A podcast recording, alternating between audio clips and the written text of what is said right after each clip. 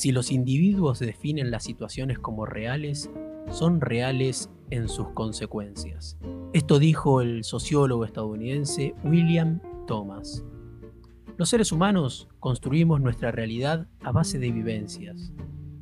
Robert King Merton ahondó en este planteamiento para llegar a la conclusión de que las personas responden a la percepción y al sentido que le dan a una situación y no a su realidad objetiva, y esto influye totalmente en sus conductas respecto a esa situación.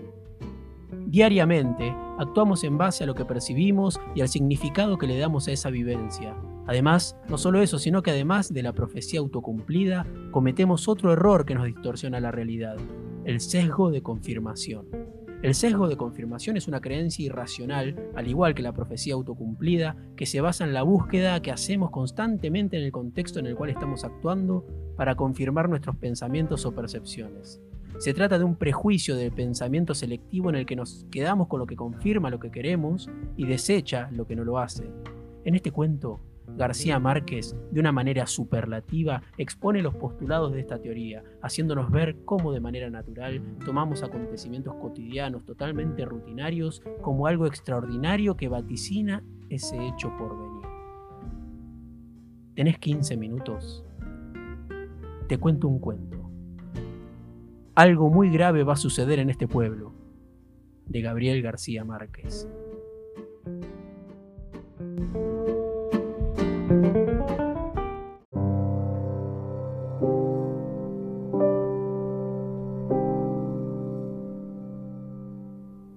Imagínese usted un pueblo muy pequeño, donde hay una señora vieja que tiene dos hijos, uno de 17 y una hija de 14. Está sirviéndoles el desayuno y tiene una expresión de preocupación. Los hijos le preguntan qué le pasa y ella le responde, no sé, pero he amanecido con el presentimiento de que algo muy grave va a sucederle a este pueblo. Ellos se ríen de la madre, dicen que esos son presentimientos de vieja, cosas que pasan. El hijo se va a jugar al billar y en el momento en que va a tirar una carambola sencillísima, el otro jugador le dice, te apuesto un peso a que no la haces. Todos se ríen. Él se ríe, tira la carambola y no la hace. Paga su peso y todos le preguntan qué pasó, porque era una carambola sencilla. Contesta, es cierto, pero me ha quedado la preocupación de una cosa que me dijo mi madre esta mañana. Algo sobre que...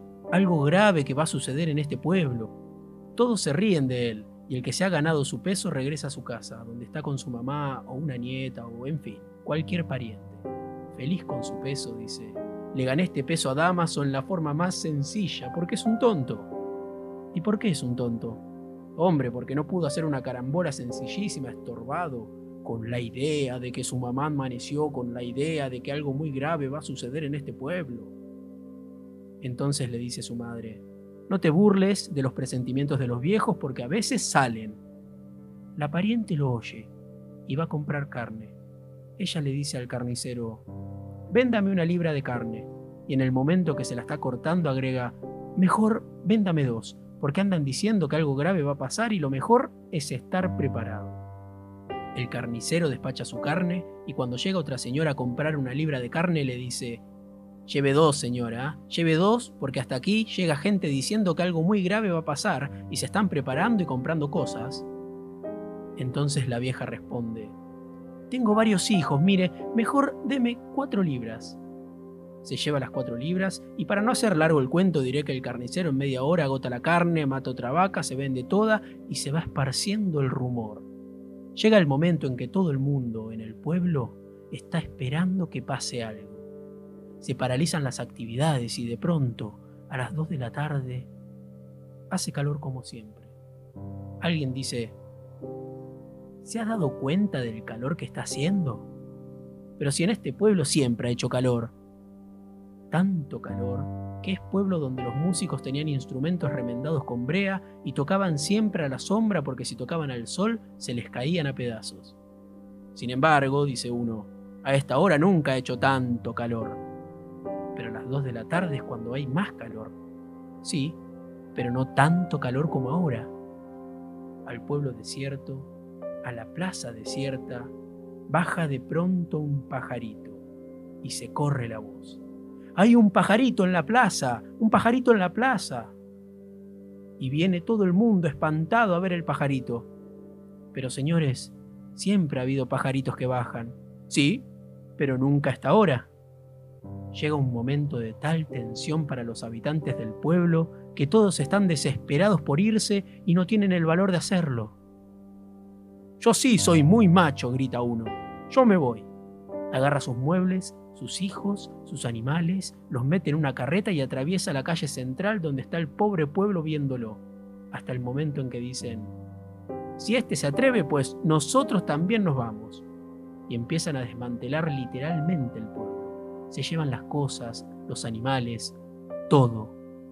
Y uno de los últimos que abandona el pueblo dice, que no venga la desgracia a caer sobre lo que queda de nuestra casa. Y entonces la incendia y otros también incendian sus casas. Huyen en un tremendo y verdadero pánico, como en un éxodo de guerra, y en medio de ellos va la señora que tuvo el presagio clamando. Yo dije que algo muy grave iba a pasar, y me dijeron que estaba loca.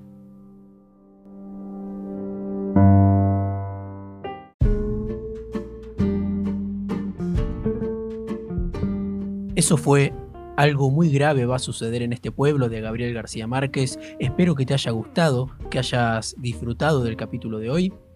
Si de verdad te gustó, te pido que le des al botón de me gusta, o al botón de seguir, en cualquiera sea la plataforma en la que estés escuchando, y también que compartas el capítulo o el podcast en las redes sociales, así podemos llegar a muchísima más gente y podemos seguir creciendo. Te recuerdo que puedes seguirme en las redes sociales como arroba te cuento un cuento ok en Instagram y en Facebook y en Twitter como arroba cuento podcast ok.